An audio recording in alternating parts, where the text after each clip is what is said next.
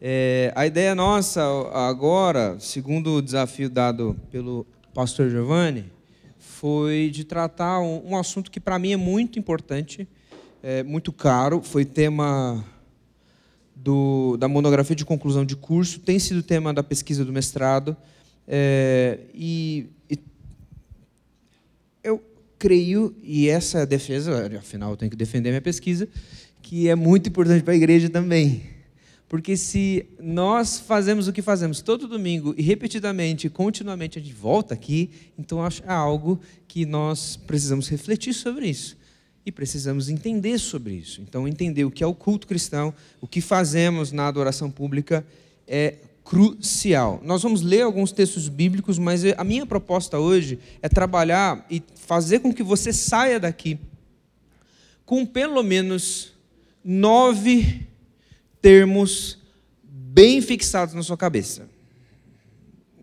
E, então eu vou colocar nove palavras aqui, e à medida que a gente for conversando, vocês vão entendendo o que cada uma dessas palavras são, tá bom? Eu vou dividir em três sessões de três, para ficar mais uh, pedagógico para nós. Primeira. Ai, não está saindo. Ou tem que apertar aqui?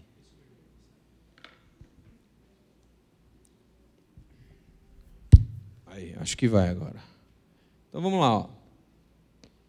Primeira palavra é Deus. Uma palavra que você nem sabe muito, né? Segunda palavra, eu vou escrever homem, mas mulheres, não não fiquem assim. Vocês estão incluídas aqui. Mas vamos colocar uma palavra melhor. Igreja. Vocês vão entender por que eu fiz isso. Terceira, mundo. Tá? Essas são as primeiras três. Então eu tenho Deus, igreja, homem, igreja, mundo.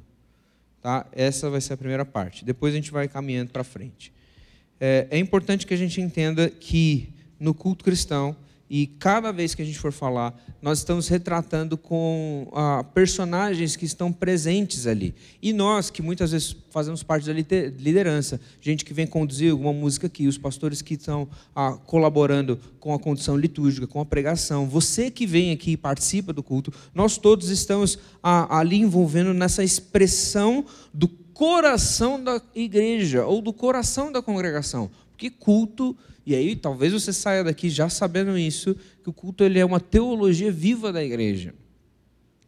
O pulsar teológico da igreja, ele tem o seu primeiro lugar, obrigado, no culto cristão. E você vai, vai entender onde eu quero chegar.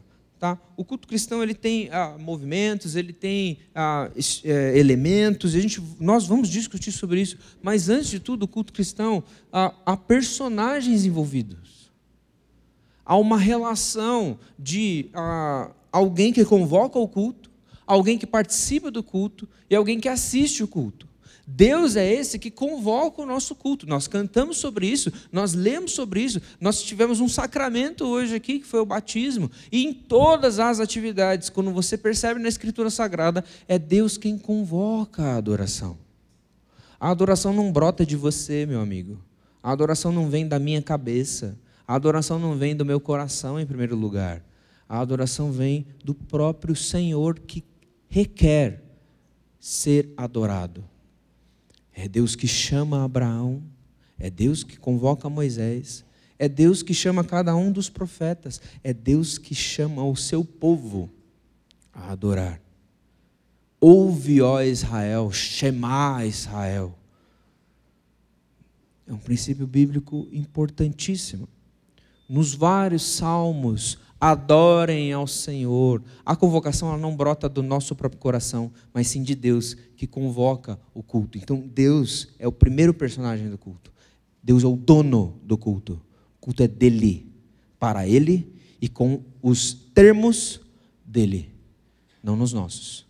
E a igreja, e aí a relação de Deus com o homem ou com a humanidade é intrínseca aqui para a gente compreender, porque Deus convoca a humanidade à adoração. E a igreja, como representante dessa humanidade, povo de Deus, os eleitos que Deus tem chamado para si, são esses que respondem. Então, a relação na Escritura Sagrada, e se você vê a Antigo Testamento, Novo Testamento, todas as histórias, você vai ver que quando Deus se relaciona com um homem, ou com uma mulher, ou com o seu povo, tudo que ele está fazendo em cada história bíblica é nos ensinar sobre essa relação. Então, quando você vê a história de Davi, quando você vê a história de Sansão, quando você vê a história de Jefité, quando você vê a história de Débora, de Ruth, nós não estamos apenas lendo a história de personagens que estão ali jogados no meio da história. Estamos vendo pessoas que são representantes de uma igreja, de um povo, que no fim, quando você lê sobre Ruth, você não está só lendo sobre Ruth, você está lendo sobre você. Quando você percebe a história de Pedro, você não está ali lendo sobre Pedro e você fala assim: nossa, que Pedro, como ele era impetuoso, que Pedro como corta a, a orelha desse cara, como é que foi Pedro negar Jesus? Mas você percebe, se você tiver uma leitura cuidadosa da Escritura Sagrada, que a própria Escritura Sagrada está te lendo para você. A própria Escritura Sagrada está expondo o teu coração. Então, uma relação muito importante de Deus com a humanidade. E no culto, a relação de Deus com a igreja que participa dessa história, que é convocada à adoração, que participa do culto. Mas e o mundo? O mundo assiste, o mundo é espectador. O mundo, ele é esse que, do lado da criação, aguarda com grande expectativa que os filhos de Deus sejam revelados. Romanos capítulo 8. O mundo é esse que, segundo Paulo, em Efésios capítulo 3, quando Deus revela o grande mistério a Paulo e ele fala: Olha só, ah, esse mistério, quando vocês vivem, vocês, igreja de Éfeso, vocês representam ali esse grande mistério, vocês fazem esse mistério ser conhecido, inclusive nas regiões celestiais. Paulo, aos Tessalonicenses, dá um testemunho rico, que ele fala assim: O amor que vocês têm uns pelos outros está se tornando conhecido das outras províncias aqui o testemunho público da participação da igreja na adoração que Deus convoca faz o mundo assistir e isso transfigura o mundo. Porque serve de duas maneiras: um confronto ao próprio mundo e ao mesmo tempo um convite ao próprio mundo. Num culto cristão a gente tem esses três personagens: Deus, a igreja e o mundo. Deus é quem convoca a igreja, são esses eleitos de Deus que adentram em um espaço para adorar ao Criador, para responder ao Criador, segundo os seus termos. E o mundo, muitas vezes, são pessoas não cristãs que adentram aqui esse espaço. Eles vão participar do culto? Não. Mas eles vão assistir o culto. E assistindo o culto, talvez, talvez, eles ouvirão a voz do bom pastor. E aí as ovelhas que reconhecem a voz do bom pastor podem passar de um mero espectador, de alguém que assiste o culto, para alguém que participa do culto. Aí tem uma perguntinha que depois a gente pode conversar sobre culto online ou não, e dá para a gente. Uhul! Aí é polêmica. Tá. Mas aí vamos para mais três palavras, e três palavras bem importantes, bem importantes. História.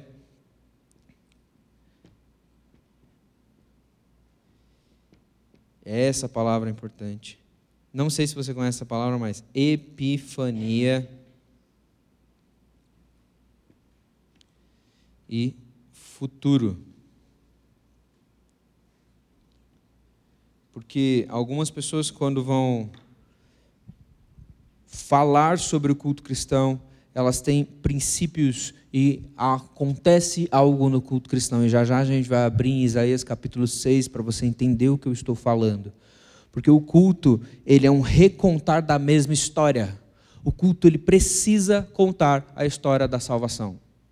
Então, segundo alguns, o culto é o contínuo recontar da grande história da salvação. Quando nós estamos nos reunindo, nós nos reunimos debaixo da história de Jesus.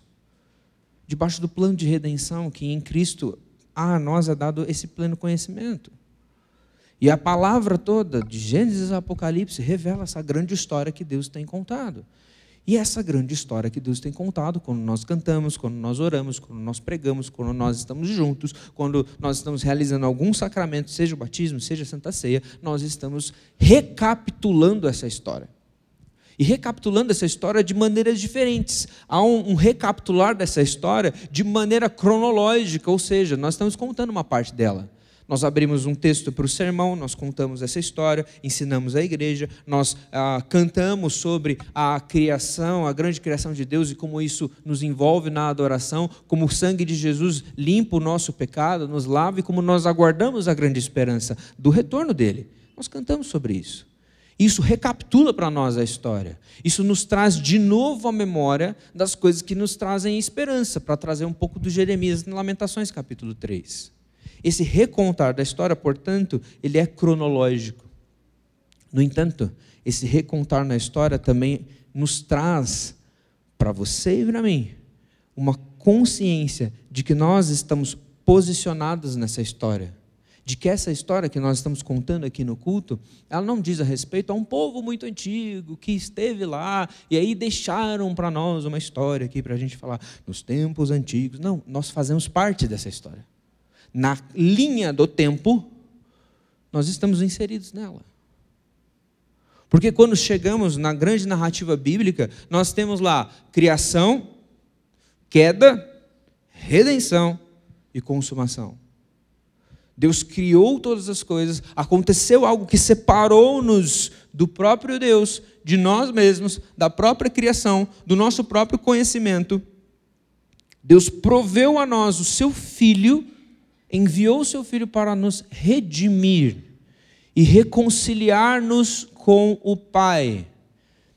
E agora, neste lado da história, nós estamos aguardando a consumação.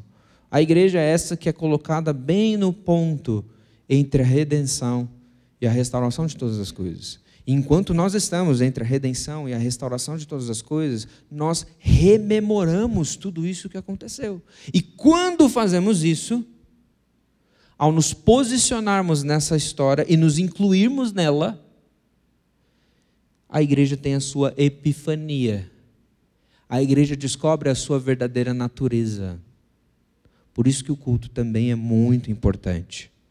Porque quando nós nos reunimos aqui, sim, para responder em adoração aquilo que foi requerido da parte de Deus, nós também nos reunimos porque acabamos nos conhecendo melhor.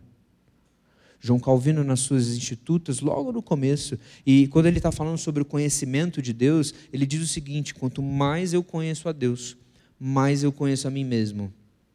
E essa é uma tônica muito importante para todo mundo que vai estudar teologia sistemática, por exemplo, para todo mundo que vai tentar sistematizar todo o conhecimento teológico, porque quanto mais eu me aprofundo no conhecimento de Deus, inevitavelmente mais eu irei me conhecer. Quanto mais a igreja conta essa história, quanto mais a igreja traz à memória essa história e proclama essa história, mais a igreja sabe quem ela é. Um culto verdadeiramente cristocêntrico, um culto quando a gente de fato para para pensar e estamos ali produzindo teologia de culto, estamos seriamente pensando no que fazemos, estamos ali preocupados de fato com a instrução que Deus nos deu, um culto que de fato faz isso, provê à igreja identidade, quem ela é. E aí, muitas vezes, nós nos perguntamos, e a gente tem esse dilema, dilema hoje: ah, a igreja perdeu sua identidade, a igreja não sabe quem ela é, a igreja foi rendida a ideologias, a igreja foi rendida a modismos, a, a igreja está sendo secularizada, a igreja é isso, isso, isso e aquilo, a gente tem N reclamações. Talvez, talvez, e aí fica uma provocação, é porque nós não estamos nos preocupando com o culto. Porque se o culto fosse, de fato, cristocêntrico, apoiado na história que Deus tem contado, a igreja não teria confusão acerca de quem ela é. Porque ela seria confrontada domingo após domingo. E ela seria consolada domingo após domingo. Culto, é, desde os tempos da igreja primitiva, ele se torna, ah, e aí tem um, um, um, termo em latim que é muito importante, que é o lex orandi, lex credente. Aquilo que eu oro é aquilo que eu creio. Aquilo que eu aprendo na oração, eu acabo praticando na minha vida.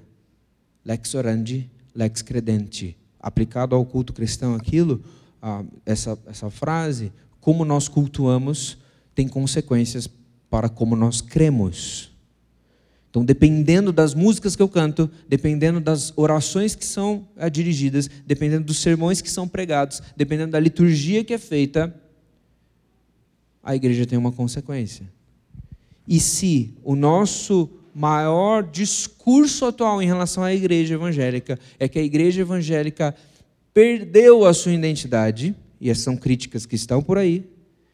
Ah, mas a igreja é isso e aquilo, a teologia é isso e aquilo. Talvez é porque, talvez é porque há um problema crucial na maneira com que nós cultuamos.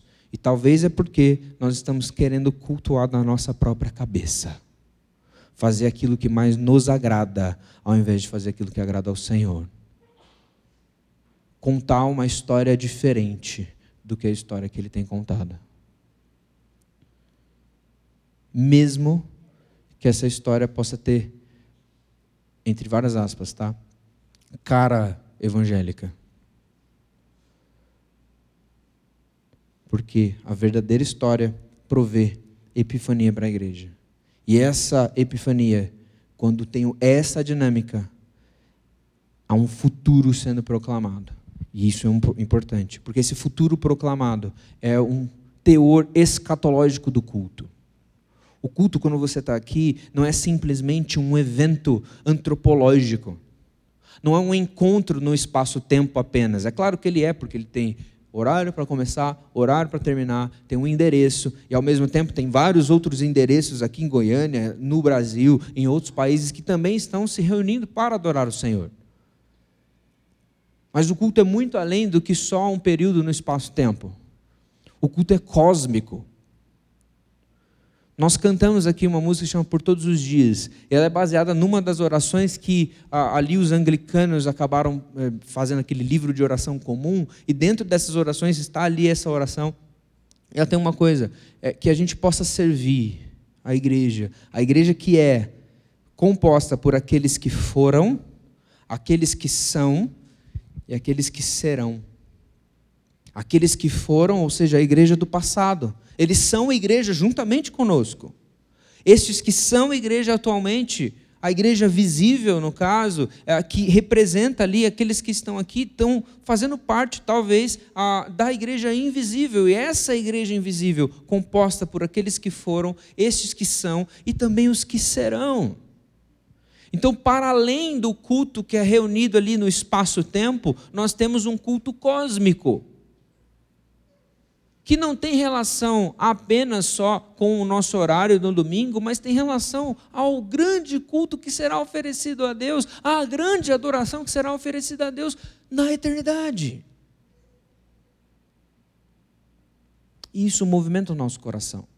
Porque nós estamos falando de um futuro certo, de, um, de uma reconciliação de todas as coisas com Jesus Cristo e, e de também de um reinado de Jesus Cristo para sempre e todo sempre, de eternidade em eternidade Deus é Deus.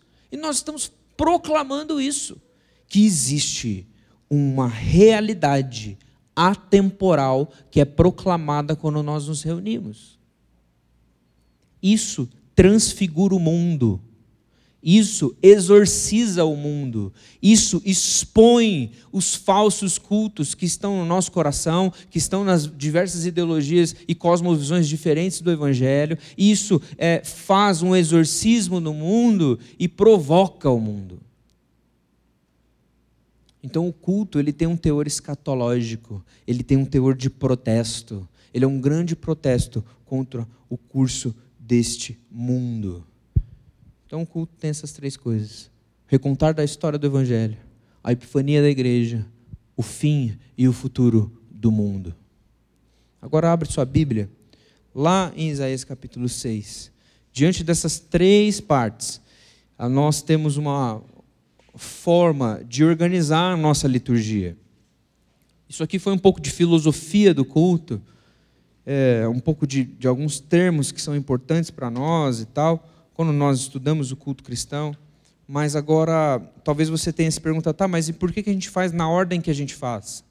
Por que, que canta primeiro? O que, que vem primeiro? A gente ora primeiro? A gente fala de pecado primeiro, depois e tal? E eu queria que você prestasse atenção nesse texto. E nós vamos apoiar esse texto e tantos outros em três palavras também. É, na verdade, em três, três termos, tá? É mais que palavras. É glória de Deus, gravidade do pecado. Tem uma quarta, mas depois eu explico sobre isso. E grandeza da graça o culto, ele conta uma história, e essa história ela não vem da nossa cabeça. Ela está recheada de termos bíblicos, de histórias bíblicas e de pontos que são importantes. Isaías capítulo 6. Vamos ah, ali, nós vamos ler os primeiros versículos. É, é o começo do chamado de Isaías. Talvez você já tenha familiaridade com esse texto. E é um texto muito importante para aquilo que fazemos no, no culto, porque os reformadores, ah, os pais apostólicos, os teólogos atuais, todos eles se apoiam justamente nesse texto e alguns outros que eu vou comentar mais para frente, como o de Deuteronômio, capítulo 5, para entender que o culto ele possui ciclos de contar a história. Esses ciclos eles trazem um padrão. Porque a história nossa com Deus, ela tem a mesma trajetória. E ainda que as nossas liturgias elas sejam diferentes, com pequenas variações, toda liturgia ela conta uma história. E essa história, inevitavelmente, tem que ser a história do Evangelho. E a história do Evangelho ela é contada e recontada em vários casos ao longo da Escritura Sagrada.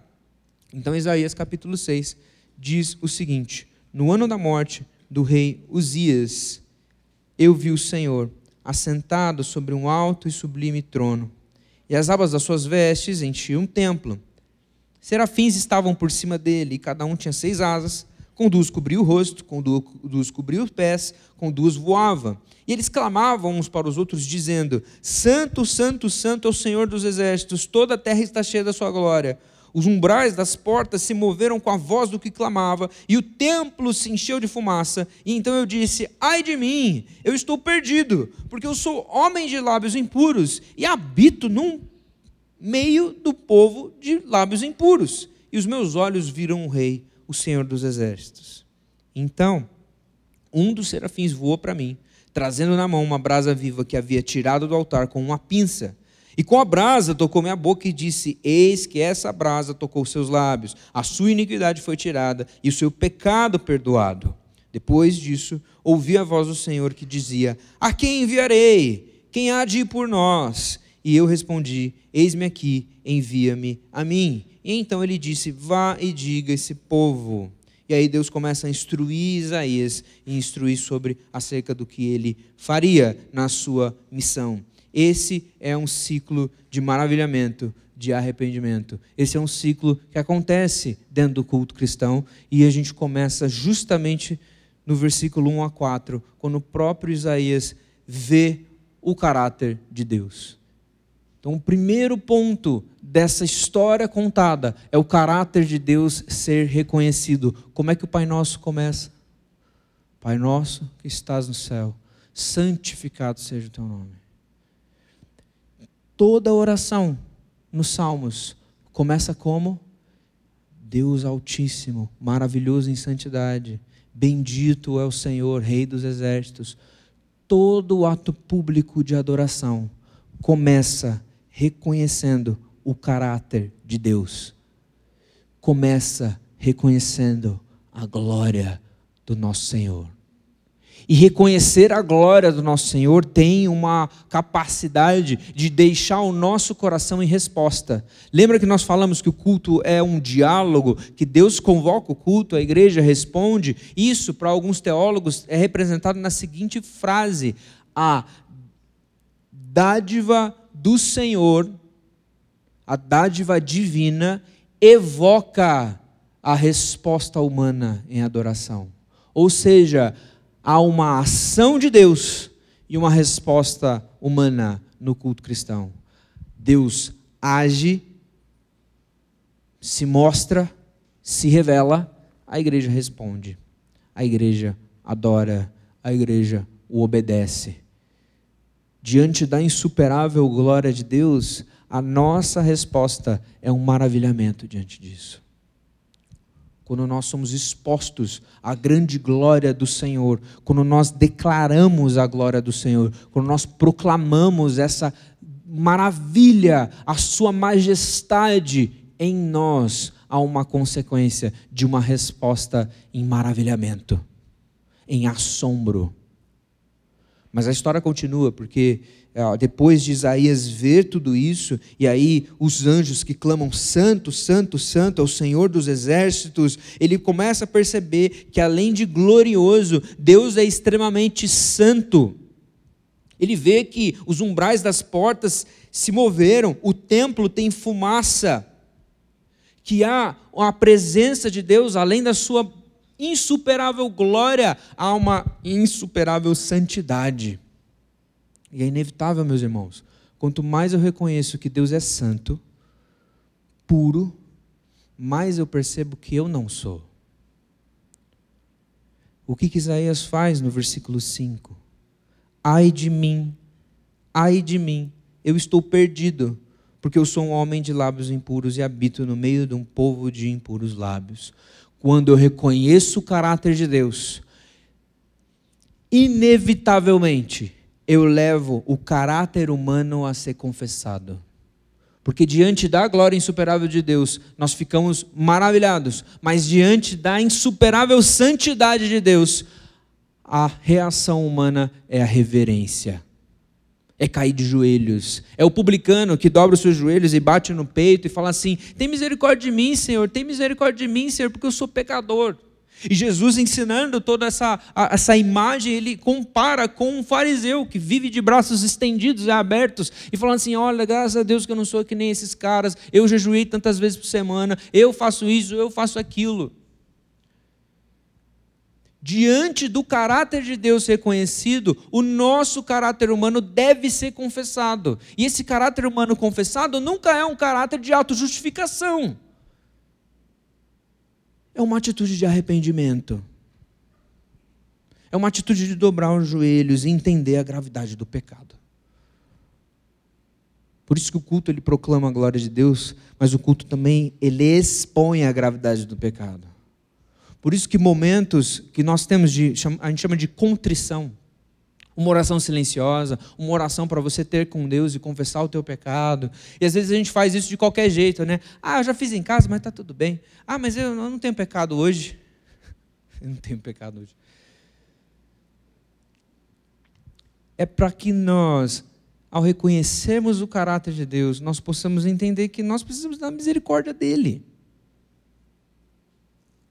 Não somos nós que somos os caras que nos justificam. Não somos nós as pessoas que contam a própria história. Não, a história é de Deus. E nós somos inseridos nisso e precisamos de reverência diante do Senhor, que nos diz o que fazer. C.S. Lewis ele fala que nós somos rebeldes mesmos que precisam entregar suas armas. Então, quando a gente tem essa atitude de dobrar os joelhos, nós dobramos o nosso coração diante de Deus. Lá na igreja presbiteriana de Alphaville, a gente tem um momento de confissão e quando a gente in, uh, conduz esse, esse momento, nós instruímos a igreja toda a dobrar os seus joelhos. Ah, por quê? Porque é um mero ritual? Não. Porque muitas vezes a condição do corpo, ela também ensina a condição do próprio coração. É uma maneira pedagógica da gente entender que não sou eu que me coloco de pé, mas é a graça de Deus que me coloca de pé. Por quê? Porque tem a continuação disso aqui. Na medida que eu dobro os meus joelhos, eu entrego as minhas armas diante de Deus, eu paro de lutar e descanso em Deus, Salmo 46, parem de lutar e saibam que eu sou Deus. Descansem. eu consigo entender a dinâmica da grandeza da graça. O texto ele continua e logo após da proclamação de arrependimento de Isaías, versículo 6, um dos serafins voou para mim, trazendo na mão uma brasa viva que havia tirado do altar com uma pinça, com a brasa tocou minha boca e disse: Eis que a brasa tocou os seus lábios, a sua iniquidade foi tirada e seu pecado perdoado. É glória a Deus por isso. Porque na medida que o caráter humano é confessado, nós entendemos mais sobre a demonstração da graça de Deus e a certificação da graça de Deus. Entendemos a dinâmica da grandeza da graça. Por isso que textos são muito importantes, como o texto de 1 João, versículo 9 do capítulo 1 se confessarmos os nossos pecados, Ele é fiel e justo para nos perdoar de todo pecado e de, e de nos purificar de toda injustiça. Não é à toa que nós repetimos isso sempre. Colossenses capítulo 2, versículo 15, que Deus em Cristo Jesus nos deu a remissão dos pecados. Por que é importante a gente saber que nós somos remidos, que o nosso pecado foi perdoado? Porque isso nos coloca no nosso devido lugar. E aí, essa posição de dobrar os joelhos, de se colocar reverente diante da grande santidade de Deus, quando nós percebemos a gravidade do pecado, agora nós somos colocados pelo próprio Deus em movimento, porque a grandeza da graça faz brotar em nosso coração uma atitude de resposta, e essa atitude de resposta é a gratidão. É a gratidão de obediência não fingida, de piedade sem fingimento, de uma obediência, de uma devoção sincera. Porque olha só, logo depois disso, quando o anjo toca com a brasa a boca de Isaías, e aí diz: Olha só, a tua iniquidade foi tirada, o seu pecado foi perdoado. Deus diz: A quem eu enviarei? Quem há de ir por nós? E aí Isaías responde: Eis-me aqui. Ele é habilitado para responder em gratidão, depois de ser grandemente perdoado. Jesus Cristo ensina isso de uma maneira similar. Quando na casa de um fariseu entra uma mulher e ela começa a lavar os pés de Jesus.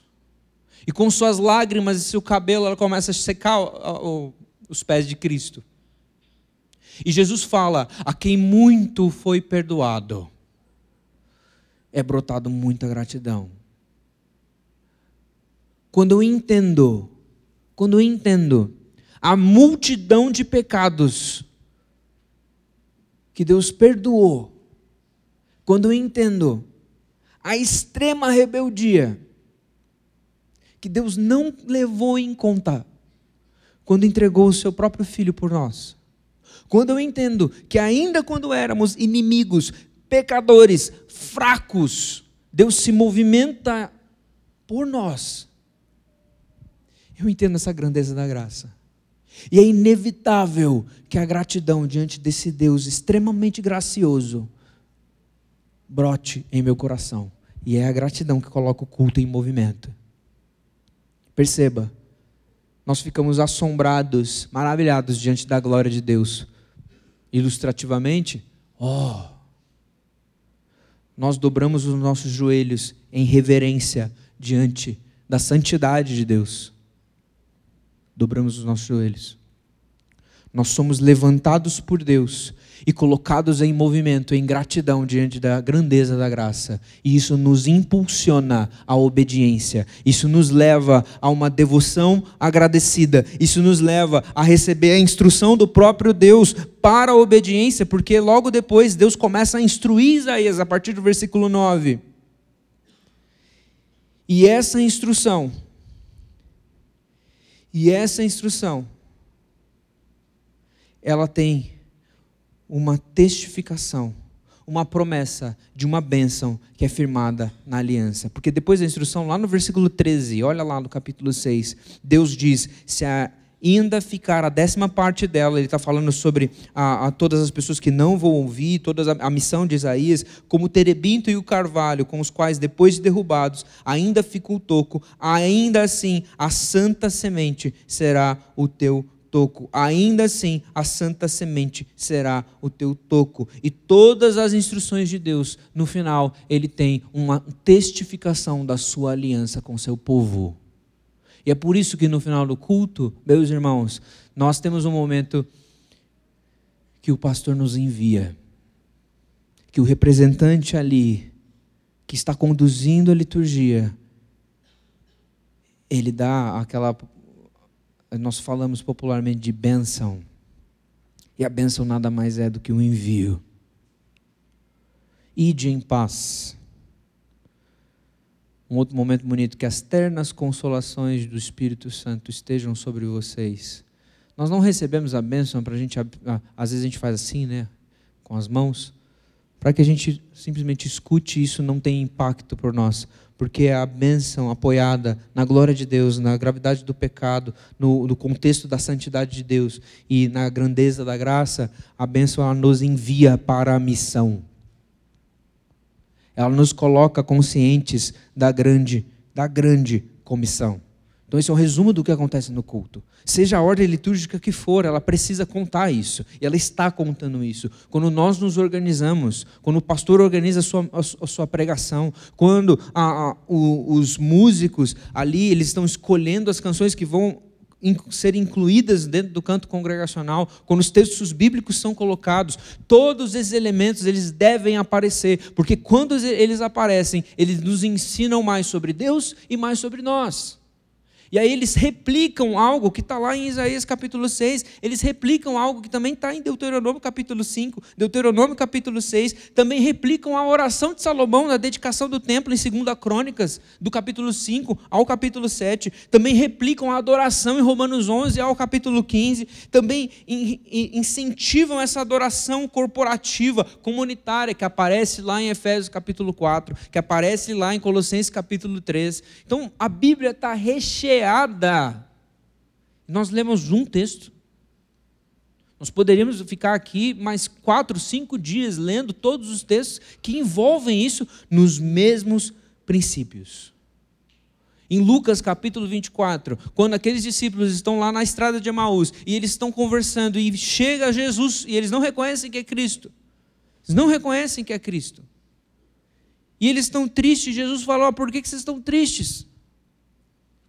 Aí eles falam: Você não sabe o que aconteceu? Pô. E aí Jesus fala assim: Não devia o Cristo sofrer? E a palavra diz que Jesus Cristo passou toda essa estrada até eles chegarem na cidade, rememorando, contando a história dos patriarcas, a lei e aos profetas. E o mais incrível é que depois disso, aqueles discípulos eles pedem: "Não, fica com a gente. Vem para casa aqui, vamos cear. E quando Cristo parte o pão, os olhos dele se abrem. E aí um comenta com o outro. Não queimava o nosso coração quando ele falava a nós pelas Escrituras. Não queimava o nosso coração quando ele expunha para nós as Escrituras. A palavra de Deus ela tem que queimar no nosso coração. E o culto, quando é apoiado nessa história bíblica, o culto, quando traz isso, ele administra em nós a santa esperança. Ele traz para nós uma realidade da qual às vezes a gente não percebe que vive, mas a realidade da eternidade que ocupa aqui esse tempo, que ocupa o nosso presente e que nos dá e nos confere de autoridade e que nos confere de esperança e que nos confere de capacidade para proclamar essa mensagem no mundo. Algumas pessoas sobre o culto cristão, e aí eu já estou acabando, é, elas falam o seguinte, e é uma ilustração, eu peço que você entenda. Você já viu uma criança brincando de alguma coisa? As brincadeiras infantis, normalmente, a maioria delas, elas têm a ver com uma profissão que a criança vai ocupar no futuro.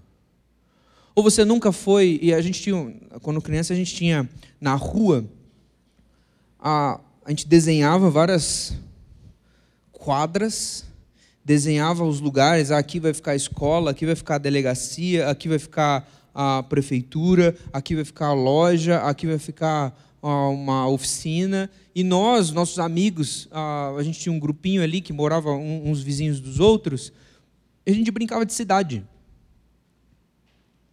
Você provavelmente, quando criança, já brincou de ser professor, já brincou ah, de ser alguma outra profissão, já, já tentou ficar falando assim: não, mas eu vou, eu vou esse aqui. E a criança tem uma capacidade de fingir. E esse fingimento da criança, essa brincadeira, para a criança é um negócio muito sério. Porque ela está ali sendo um médico, sendo um professor, sendo um advogado, sendo um policial. Ela está ali ocupando um cargo do qual ela não ocupa ainda. E a brincadeira, ela confere uma antecipação da realidade futura. Ainda que essa realidade não aconteça para as crianças, mas a brincadeira, ela confere uma antecipação da realidade futura. Para uma criança, quando você vai perguntar para ela, ela é de fato um professor. Ela é de fato uma advogada. Ela é de fato um guarda de trânsito, um policial. A criança antecipa uma realidade. E ela desfruta dessa realidade antecipada. Meus irmãos, o culto cristão é uma antecipação da realidade futura. É quando nós nos apropriamos dos princípios da nova cidade é quando nós nos apropriamos das palavras que Cristo confere a nós, como justificados, quando nós olhamos para a gloriosa consumação de todas as coisas, e essa esperança é tirada do futuro e dada a nós agora.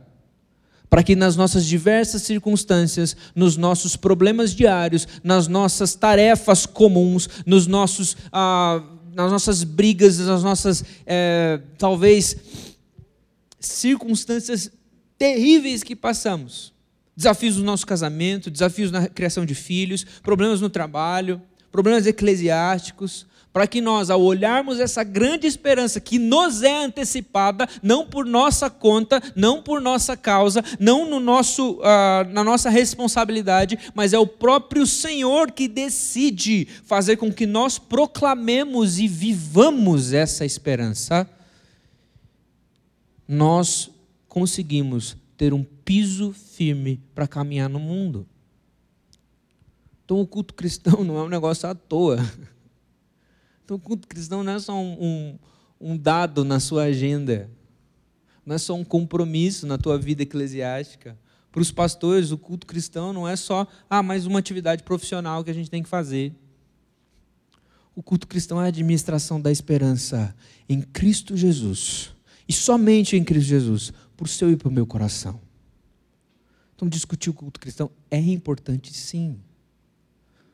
Porque para uma igreja talvez que não saiba quem ela é, para uma igreja desesperançada, para uma igreja perdida em visões e ilusões políticas, para uma igreja talvez que quer se é, voltar a ser como era antes para uma igreja que tem desafios na pós-modernidade em relação às novas formas de aprendizado, em relação aos no, novos dilemas de sexualidade, em relação a várias outras coisas, para todos os problemas e circunstâncias que é, são as diferentes pressões do mundo contra nós.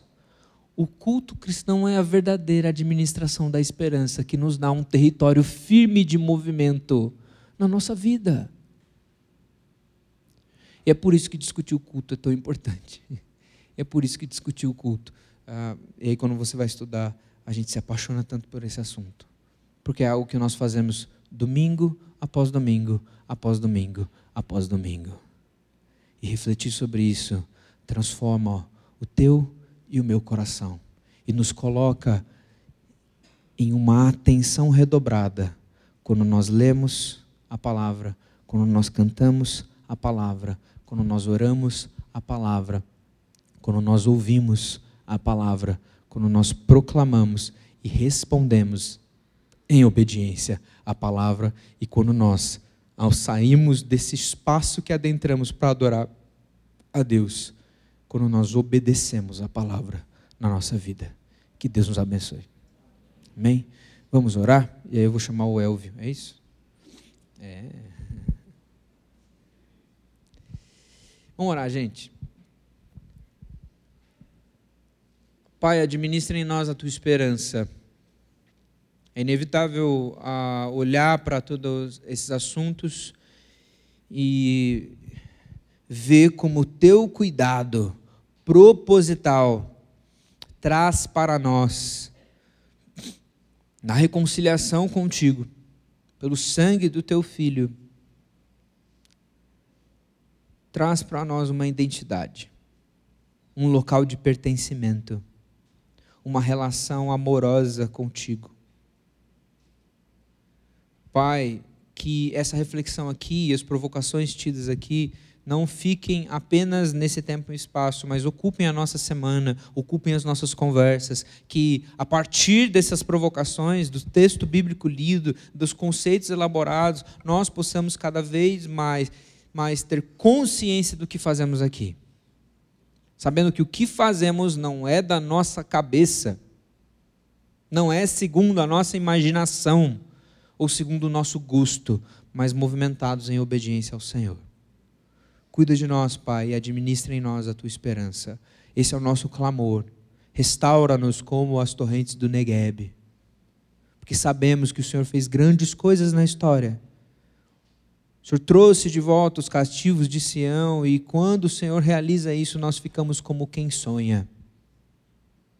E na vida, muitas vezes, privada de sonhos, nós clamamos, Deus, nos faça entender a Sua palavra que transforma o nosso coração, que queima o nosso coração, que nos enche de esperança e motivação para te obedecer, para viver no mundo, vivendo pela fé. Em nome de Cristo Jesus que oramos. Amém.